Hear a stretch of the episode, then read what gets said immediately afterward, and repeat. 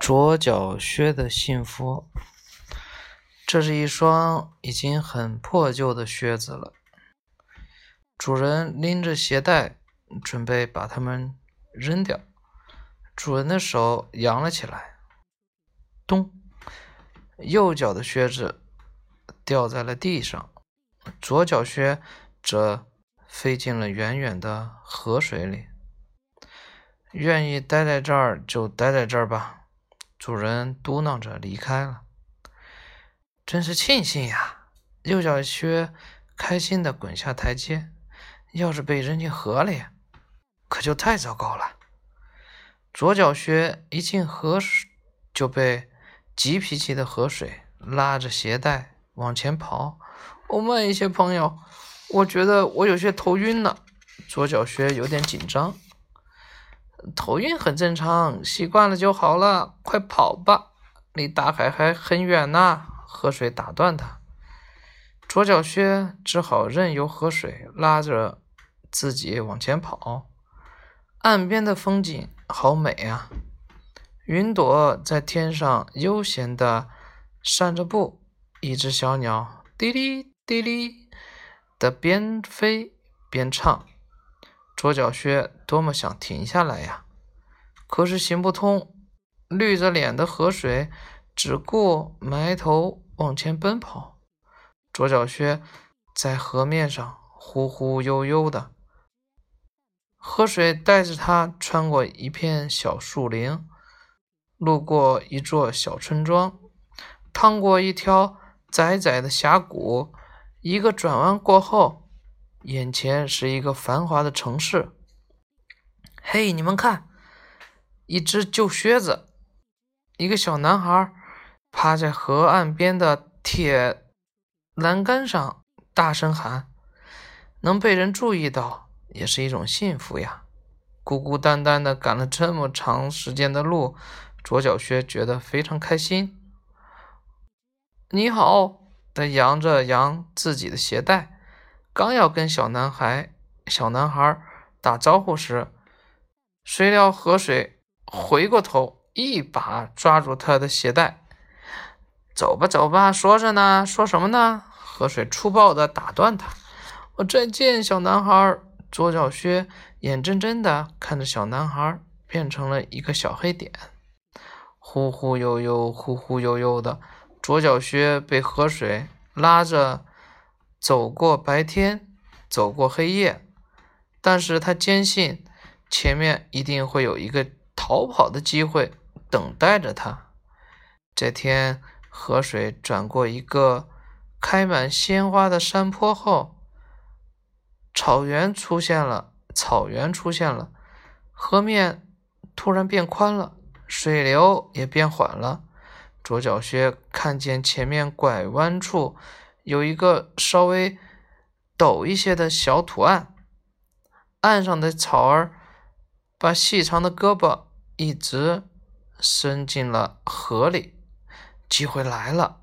左脚靴暗暗的攒住劲儿，在河水和图案擦肩而过的那一刻，他挣脱河水的手掌，紧紧的抓住那些绿草的胳膊。这有什么好的？你会后悔的。到了大海，我会打电话给你的。已经跑开好远的河水，回过头，大声嚷嚷着。再见，朋友。左脚靴爬上岸，他扬了扬湿漉漉的鞋带，开心地喊：“上好的牛筋底已经被河水泡到，快要变成白色了。身上的牛皮也已经绽开了好多小口子来。”左脚靴在地上打了几个滚儿，再来个倒立，这样。靴筒里面的水就全部甩出去了。太阳好暖和呀，风儿轻轻吹过，左脚靴闻到一阵甜甜的花香。他想晒个日光浴了，晒晒肚，晒晒背，翻个身，热乎乎。晒晒背，晒晒肚，热乎乎，好幸福。左脚靴愉快地唱呀唱呀，不一会儿就温暖的睡着了。他甜甜的睡着了，这中间还做了一个好玩、有趣的梦。努比，瞧，多好的一只靴子呀！草丛里传来一个细小的声音。我想我们找到房子了。左看没人，右看没人。左脚靴跳转身，在他身后站着两只可爱的流浪鼠。是呀，托蒂，想不到在草原右岸还有这么好的房子呢。叫努比的小老鼠拍着手，哈，我们可以在这儿居住下来。草原右岸，原来这个地方叫草原右岸。左脚靴子在心里默念着，说干就干。两只小老鼠从背包里拿出工具箱，画好草图后，就乒乒乓乓的在左脚靴上身上。着了起来。先在靴子后跟部分开一个小窗，做售货窗口。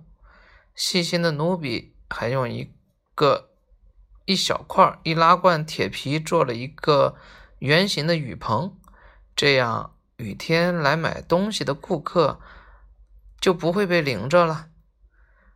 前脚掌部分做卧室刚刚好。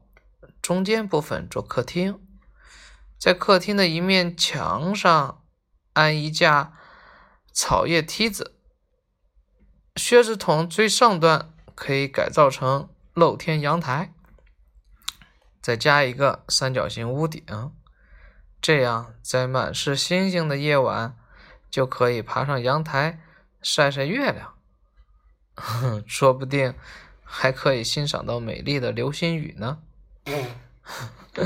真是一座不错的靴子房呀！努比围着左脚靴转了一圈，可是托蒂，你不觉得好像少了点什么？